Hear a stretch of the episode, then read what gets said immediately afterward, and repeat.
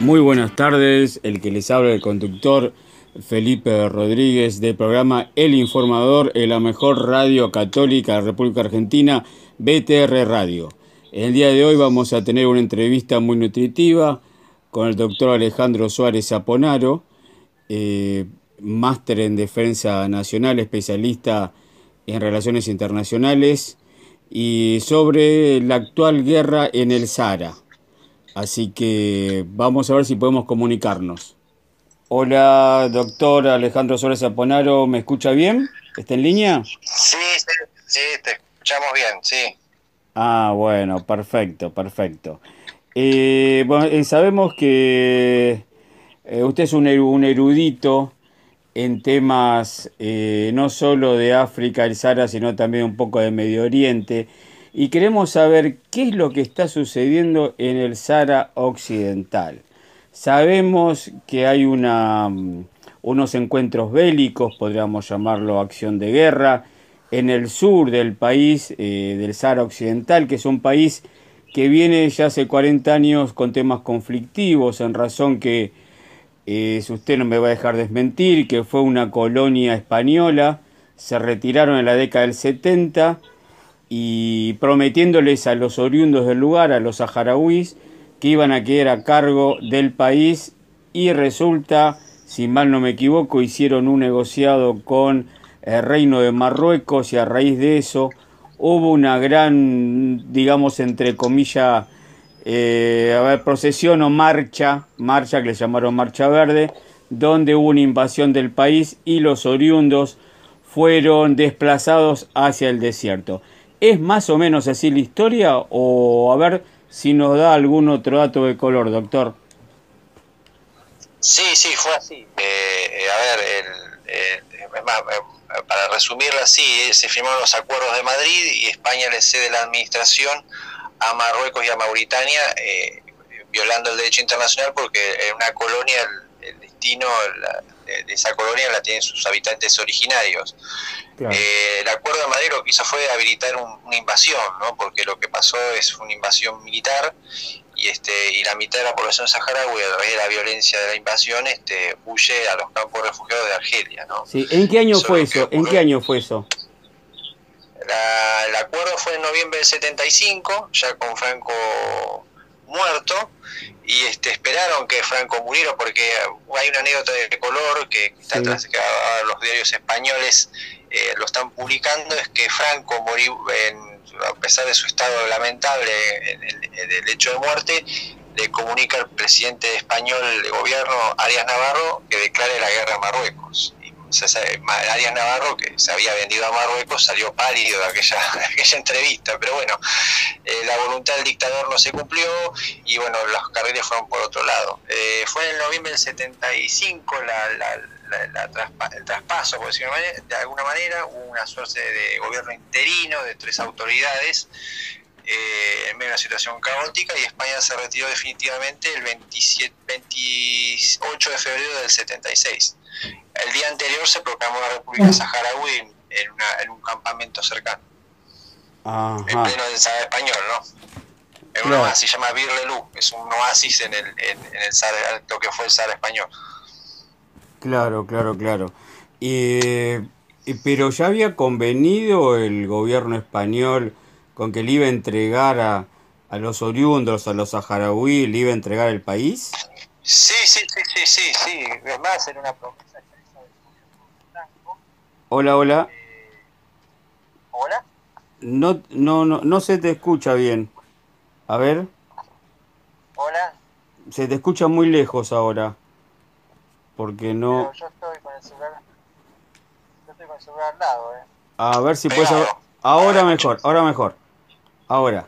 Ahora sí. Ahora perfecto, sí. Bueno, eh, eh, había prometido la autodeterminación y si había hecho el censo para el referéndum en el año 74. Ah, Hubo misiones visita, visitadores de Naciones Unidas y España estaba negociando la, salida. Es más, cuando Marruecos eh, va a la Corte Internacional de la Haya para discutir la soberanía del territorio, eh, España sale en defensa de los, de los derechos del pueblo saharaui y, este, triunfa inclusive la tesis española y la Corte Internacional de Justicia dice que Marruecos y Mauritania tienen derecho alguno sobre dicho territorio.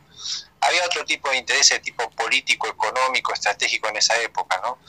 este, que, que, estaban interesados en el territorio, sabía muy bien que no, no había derecho alguno. Este, pero España sí había asumido el compromiso, este, inclusive el, príncipe Juan Carlos, jefe de Estado interino, tras la muerte de Franco, este, hizo, prometió, ratificó ese compromiso de España que después, bueno, se fue borrado de un plumazo, ¿no? Por las circunstancias del, del momento. Pero sí, España... sí, sí, pero, pero ¿se puede hacer eso a nivel internacional, decir una cosa y después hacer otra? No, no, no, no, no, no, no. El derecho a autodeterminación eh, recae en la población originaria del territorio. Y eso está bien claro. Es más, inclusive Kurt Waldheim, que era el secretario general de Naciones Unidas, tuvo eh, palabras muy duras con el gobierno español en aquel momento. Pero bueno, Naciones Unidas no podía hacer mucho, ¿no? Porque es un actor imparcial. Así que este, luego, bueno, la Asamblea de Naciones Unidas emitió resoluciones condenando la invasión y demás y, además el Frente Polisario es, es considerado el legítimo representante del pueblo saharaui. Así que este, no, no, no se puede hacer eso. Es una, fue una situación bastante anómala, ¿no? una descolonización eh, vulnerando el derecho internacional. España directamente abandonó el territorio a su suerte y se desentendió. Siempre cuento la anécdota que hasta los cementerios se exhumaron, ¿no? los españoles se llevaron todo. Ah, este, dejaron de la noche a la mañana los, los saharauis dejaron de ser españoles, inclusive emitieron una ley especial de aquel momento que los saharauis habían dejado de ser españoles. Así que pero este, supuestamente si claro, supuestamente si estaban los españoles en el lugar, la gente habrá tenido cédula española, radicación europea, ¿cómo era eso? Sí, sí, son ciudadanos españoles, eran ciudadanos españoles, tenían su documento de identidad, e inclusive mucha gente que pudo conocer el documento de identidad hasta el día de hoy tiene derecho a una pensión. Este, inclusive los saharauis que fueron personal que trabajó en la policía y en la y como soldados de las fuerzas españolas eh, cobran una pensión como españoles. Tienen acceso al, pasaporte español. Eh, sus descendientes no porque España hace una interpretación bastante curiosa, inclusive ha sido debate judicial en España, ¿no? de la situación de lo, del derecho saharaui. Es un tema bastante rispio y genera bastantes encontronazos legales. Pero bueno, algunos saharauis lograron reconocimiento de derechos. Claro, este, porque acá en la Argentina, si uno es descendiente de españoles, le dan el pasaporte español. Exactamente, pero en Argentina, por ejemplo, la Corte Suprema, la ciudadanía argentina es irrenunciable, subsiste aún como uno ha cambiado de ciudadanía, es un mecanismo de protección que tiene el Estado argentino y que se ampara en los pactos internacionales. No se puede privar a nadie de su ciudadanía. Eh, eso pasa con los países colonialistas, que, que bueno, tienen una legislación bastante peculiar y donde las poblaciones colonizadas son realmente ciudadanos como de segunda categoría. Este, pero bueno, el tema es que España sigue siendo potencia administradora de Iure y teóricamente tendría que asumir el, rol que le corresponde, pero bueno, no, eso pero algún día supongo que habrá, se exigen responsabilidades, no sé. Sé que han tramitado causas al respecto y hay, en la justicia española hay pedido de, de responsabilidades al Estado español. Bien, ahora, eh, la, República del Sahara Occidental está en África, entonces está dentro de un continente. ¿Los otros países africanos cómo responden a todo esto? ¿Cuál es su posición? La, totalidad de los estados africanos, menos Argelia, menos, perdón, menos Marruecos, ha reconocido a la República de la Saharaui. Ah, bien. Eh, Exactamente, apenas se proclamó la República de la Saharaui, horas después, al, al otro día, Madagascar había reconocido la existencia de la República Saharaui. Eh, los saharauis forman parte de la Unión Africana, así que son miembros fundadores de esa entidad y forman parte, no solo reconocen los estados africanos, sino también 80 países alrededor del mundo, más allá que tengan o no representación diplomática. ¿no? Vale la mm. pena destacar que el reconocimiento de un estado es de carácter irrevocable. No se puede retrotraer, eso está previsto en el derecho internacional. Eh, ah, porque muchas veces algunos malintencionados dicen no, porque eh, expulsaron al embajador y, dijeron que ahora el reconocimiento es inválido. Eso no, no tiene validez porque el reconocimiento es este, de irrevocable. Eso dice la jurisprudencia internacional y la doctrina. Ah, perfecto. ¿Y la Argentina cómo estamos en esa situación? ¿Hemos reconocido algo? No, la Argentina hizo un compromiso de reconocimiento en el año 87, creo, si no mal recuerdo. Mi entonces canciller Dante Caputo había firmado un memorándum asumiendo el compromiso. Eh, eso iba a ser presentado al doctor Alfonsín, eh, por lo que tengo entendido, el doctor Alfonsín estaba dispuesto a, a firmar reconocimiento, pero eh, a último momento por presión de la embajada francesa y el, entonces canciller Caputo era un hombre muy sensible a ese tipo de presiones, ese reconocimiento quedó sin efecto. Así que para la Argentina no, no en América Latina sí hay países que lo reconocen a ellos. Uruguay tiene, por ejemplo, un embajador. La mayoría, muchos países de América Latina lo reconocen. México también tiene embajador. Eh, algunos países de América Central, Cuba, que tiene relación histórica. Venezuela, sí reconocen a la, existencia de la República Saharaui, más allá que tengan o no de representación diplomática. Representación diplomática hay en Panamá, México, Cuba, Uruguay y Ecuador también. Eh, y ahora, desde el 1986-87, cuando eh, se, se, hizo esa, eh, esa intención de reconocimiento, hasta el siglo XXI, hasta hoy, ¿se volvió a tratar el tema? En alguna sesión del Congreso o en Cancillería en la Argentina? No, no, no, no, siempre fue de carácter informal. En el 2011 llegó un delegado del Polisario, que es el señor Salem Bashir, y hubo intentos, pero no, no, no, todo naufragó porque por, por desinterés. Eh, no, no hubo interés, más allá de la presión de la de la, otra contraparte, ¿no? que no es que presiona muy fuerte para que eso no se haga realidad, pero el sector de la política, no más allá, hicieron muchas promesas, me acuerdo que había un montón de promesas en aquel momento del oficialismo, de aquel momento, pero no, no nunca llegaba, es más, a buen puerto, es más, inclusive hubo una carta que se le envió a la entonces presidente Fernández de, de Kirchner, eh, pero no, no hubo, se le dejó en mesa de entrada de casa de gobierno, pero no, no, no, pues, eh, no sabemos que... Se perdió en los pasillos, Terrible, terrible.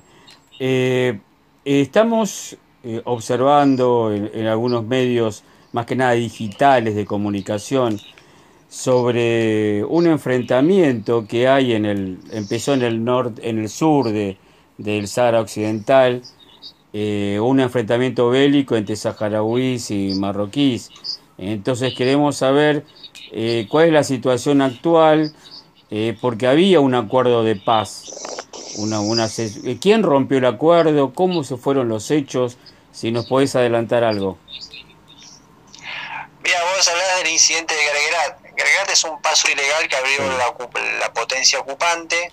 Marruecos. Y ese paso Marruecos exactamente, eh, abrió un paso ilegal en una zona que es la zona de amortiguación. En esa zona está prohibido cualquier tipo de actividad militar.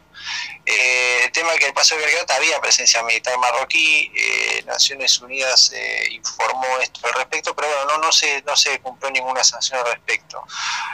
hubo una manifestación de activistas civiles saharauis que se presentaron del otro lado del paso, que es una, zona que se le dice Kandahar, que son una franja de 5 kilómetros que está controlado también por el Estado saharaui, pero este, no, no tiene población permanente, no, más allá de alguna patrulla fronteriza. Eh, se hizo presente un grupo de activistas, hubo un momento de situación de mucha tensión, hasta que hubo una respuesta militar marroquí que desalojó por la fuerza a, los manifestantes saharauis. Hubo un intercambio de disparos con personal militar saharaui, este, pero finalmente Marruecos se salió con la suya y lo que hizo es eh, construir eh, una carretera que atraviesa la zona de la otra contraparte, ¿no? la zona por los saharauis hasta Mauritania. La zona de Kandahar es una zona famosa porque bueno, eh, ahí hay mucho tráfico contrabando directamente. Se ve inclusive en, en el diario La Vanguardia de Barcelona, mostró fotos de autos quemados, bueno, es una zona de, que hay mucha actividad ilícita. Y ese paso de Gregrán se sabe muy bien qué pasa. Eh, los productos que, agrícolas que van hacia África Occidental o también producción que va desde África Occidental hacia mercados europeos, ¿no? Eh, que está igual es una ilegal porque no, no está permitido por un fallo de la Corte de, Tribunal Europeo, que hay, hay, disposiciones al respecto, ¿no? Por eso se le dice que eso el paso es ilegal. Este, es una zona ocupada y se viola el statu quo. Eh, y eso desencadenó una crisis que derivó en que ahora, por lo que informó MINURSO, la misión de Naciones Unidas, que hay este enfrentamiento a lo largo de los muros defensivos. Hay tiroteos y, choques entre patrullas. Sí, el muro, este, sí, el muro, ¿cuántos kilómetros eh, tiene de extensión? Eh, más de 2.700, atraviesa el Sahara Occidental, son muros de arena de 3 metros, 4 metros, que cada 150 kilómetros hay un puesto de vigilancia, una compañía de vigilancia, ¿no? Y más el campos minados, es una de las zonas más minadas del mundo. Hay, hay una, hay un muro, este, hay un muro más largo en el mundo que aparte de todos 2.700 y algo, me parece algo descabellado. La, la, muralla china nada más, pero este, estos sí son un conjunto de muros eh, defensivos que les cuesta a la, potencia ocupante sostenerlos, sale un millón de euros al día. Ah, la pelota. Es Porque hay estaciones de radar hay que, hay, y 100.000 soldados apostados ahí vigilando eh, eh, dicha zona. ¿no?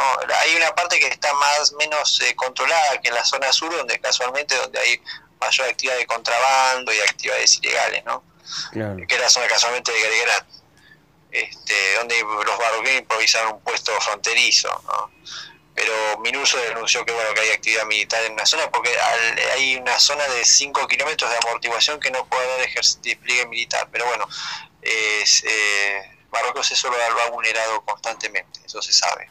Ahora, pero ¿qué sucedió eh, para que no se llegue a este a un acuerdo para, para estas votaciones que tienen que hacer, que estos sufragios?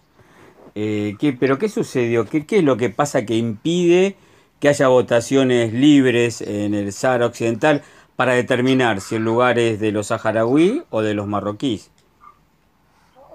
Mira, hay un documental que se llama Los hijos de las nubes y en ese documental eh, Frank Rudy, que fue un funcionario de gobierno de Estados Unidos, un hombre del Partido Republicano, estamos hablando de un señor que posiblemente tenga posturas favorables al Polisario, y él comentó y contó a ese testigo presencial de que el referéndum no se va a llevar a cabo porque cuando se empezó a hacer el relevamiento, el Marruecos descubrió que muchos sectores de la población marroquí que vivía en la zona ocupada era favorable a la independencia. Eso preocupó a las autoridades marroquíes, posiblemente por un tema político interno de ellos. Este, entonces decidieron frenarlo y boicotearlo como de todo va impugnando candidatura, electores, ¿no? Eh, cuestionando permanentemente este para, para evitar que se lleve a cabo el referéndum, porque sabe muy bien, Frank Rudy dijo esto, que fue funcionario de la MINUSO, que, el referéndum lo iban a perder por, por, escándalo. Además, el referéndum plantea dos opciones, ¿no? que también es cuestionable eso, eh, o anexión a Marruecos o independencia, o sea, o reincorporarse el territorio ocupado de la República Saharaui. ¿no? no hay soluciones intermedias, como se busca, ha habido en otros procesos parecidos. Claro, porque en muchos casos, sí, en muchos casos estaba pensando que quizás una triple bandera en el país que está administrado por Marruecos, por los saharauis y por con control de Naciones Unidas, es una posibilidad factible también ante tanto caos y tanta incertidumbre. Sí, pero las partes lo han negado, lo han negado permanentemente. Se han negado a, por ejemplo, los, el Polisario aceptó la partición del territorio. Eso fue una propuesta de Kofi Annan en su momento. Y la otra parte se opuso tajantemente. Es un juego de suma cero. Eh, no, no, directamente la intransigencia es absoluta. Pero tiene que ver con una cuestión política interna de la potencia ocupante, ¿no? Es, tiene que ver con un discurso interno que de, no caudicar, ¿no? Este, ese es el tema. Hay una cuestión de política interna que los condiciona. Ahora. les convendría a ellos directamente porque el costo de la ocupación es, bastante oneroso, ¿no? Claro, eh, ahora en el caso... en el caso estaba pensando de que se parta el país y se reparte lo que fuere, los recursos, eh, los recursos naturales para quién quedan, ¿no? Eh, porque hay recursos eh, del fosfato, que es muy, que se creo que la mayor producción de fosfato del mundo. También para qué lado quedaría también, es todo un conflicto ahí. Claro, el tema era en su momento cuando se propuso la partición, la, parte de las minas de fosfato iban a quedar bajo control marroquí ah. y a la, otra, a los saharauis le iban a dar la parte sur del país, ¿no? Eh, lo que se llama la región del Río de Oro, que es, está el litoral y las cuencas pesqueras más, más ricas del norte de África. Es una manera de ahí hay más otro potencial minero, petrolero, bueno, hay otros recursos en potencia teóricamente. Aparte es un, lugar más... aparte el sur del, del Sahara es un lugar más desértico que la parte norte, que ahí están las capitales, las ciudades. Sí, Sí, sí, sí, la, zona sur es más agreste, sí, sí, hay zonas más, más duras, eh, pero el tema es el potencial minero que tiene y, demás. Pero bueno, el tema de las posturas irreductibles, e intereses, te damos cuenta que acá hay intereses de otros actores externos y, eso también este, impide llegar a una solución, ¿no? Este, el veto francés ha sido un condicionante total a cualquier salida, inclusive en su momento, hace varios años atrás, provocó algún roce con la diplomacia estadounidense, ¿no? Este, bueno, eh, que provocó porque lo que se buscaba era salir una salida eh, negociada, ¿no? Por, los intereses de Estados Unidos en la zona. Claro, ahora eh, hablando de intereses de Estados Unidos, hace unos días Trump, que es el presidente saliente, en Twitter reconoció al al Reino de Marruecos este, como, bueno, como eh, legales ocupantes del Sahara Occidental. Eh, ¿Qué influencia internacional tiene esto? Bueno, Donald Trump es un enano geopolítico. Mira, yo te voy a decir lo que dijo Christopher Ross, que fue el, representante de Naciones Unidas en la zona, es un diplomático estadounidense de una solidez indiscutible, indiscutible, y él dijo, el reconocimiento por el presidente Trump de la soberanía marroquí sobre el Sahara Occidental, una decisión estúpida y, desconsiderada. Trump es un personaje que dijo que había que comprar Groenlandia. Es un hombre que no... posiblemente lo hice por una cuestión de consumo político, interno, demás. Trump lo que, quería buscar a través de Marruecos era para que reconociera o normalizara las relaciones con con, con Israel. Ese es el objeto, pero en el medio puede provocar una crisis geopolítica mayor, porque, a ver, eh, pone, eh, incrementa el conflicto con Argelia y Mauritania, ¿no? Ten en cuenta que Mauritania es un país que está siendo cada vez más influido por China y Argelia por Rusia. Y este tipo de cosas hace que se potencien los conflictos en la región. Terrible. No, no, no, claro. todo el mundo dice que sí, seguro. Ahora, eh, sí, sí, sí, sí, sí. Algunos dicen, eh, bueno, con respecto a, la influencia de, de, Rusia y a la influencia China, algunos aducen, bueno, que esto no es compatible porque tienen las bases a más de 5.000 kilómetros y cosas así, de que en la política no tiene mucha injerencia el hecho de que tengas, de que estés alejado de, del foco eh, ignio, digamos, ¿no? del fuego para influenciar. Sí. Eh, pero algunos tienen todavía ese sesgo, ¿no? Que como está muy lejos, no va a suceder o no va a intervenir. No, igual, igual es contradictorio porque Mike Pompeo en un, en un, en un comunicado desde secretario de, Estado dio a entender o de algún mensaje subliminal le dio a Marruecos que no empleará armamento de origen estadounidense contra la, eh, los choques armados que está habiendo ahora. Eh, entonces es contradictorio, pero Trump es un personaje contradictorio, se está yendo de la presidencia y, bueno, este es un personaje que, lamentablemente a Estados Unidos le trae dolores de cabeza este tipo de cosas, ¿no? porque además el Polisario ha colaborado eh, de manera no formal con, con, agencias de inteligencia estadounidenses en lucha contra el terrorismo. Eso lo reconoció inclusive la secretaria de Estado Hillary Clinton en un informe. Entonces, este, crea una situación bastante complicada. Este, es una, irresponsabilidad. Claro, y desde el punto de vista geopolítico, eh, ¿el Estado de Israel quiere tener relaciones eh, diplomáticas con Marruecos? Sabiendo que Marruecos siempre está tildado como una cuna de terrorismo. No, ellos tienen relación informal Israel con Marruecos, históricamente.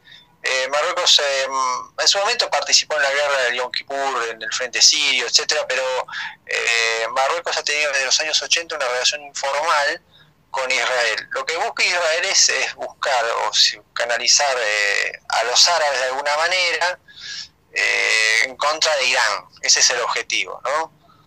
Ah, ah, eh, ese, es, ese es el interés, buscar crear un contrabalance porque Irán se, transformó, se ha transformado en un actor de peso en el Oriente Medio y también es preocupante la postura de Turquía. Entonces, Israel lo que busca posiblemente reconciliarse o de alguna manera tener un diálogo con los árabes conservadores, los estados conservadores y, tratar de balancear el avance de todos estos de estos dos países que bueno que, tienen una, que buscan digamos ser una disputan el, poder en la, región y de paso también eh, mandan a planchar o duermen el conflicto palestino, que directamente ya prácticamente queda una anécdota, ¿no? Sí, seguro, eh, histórico.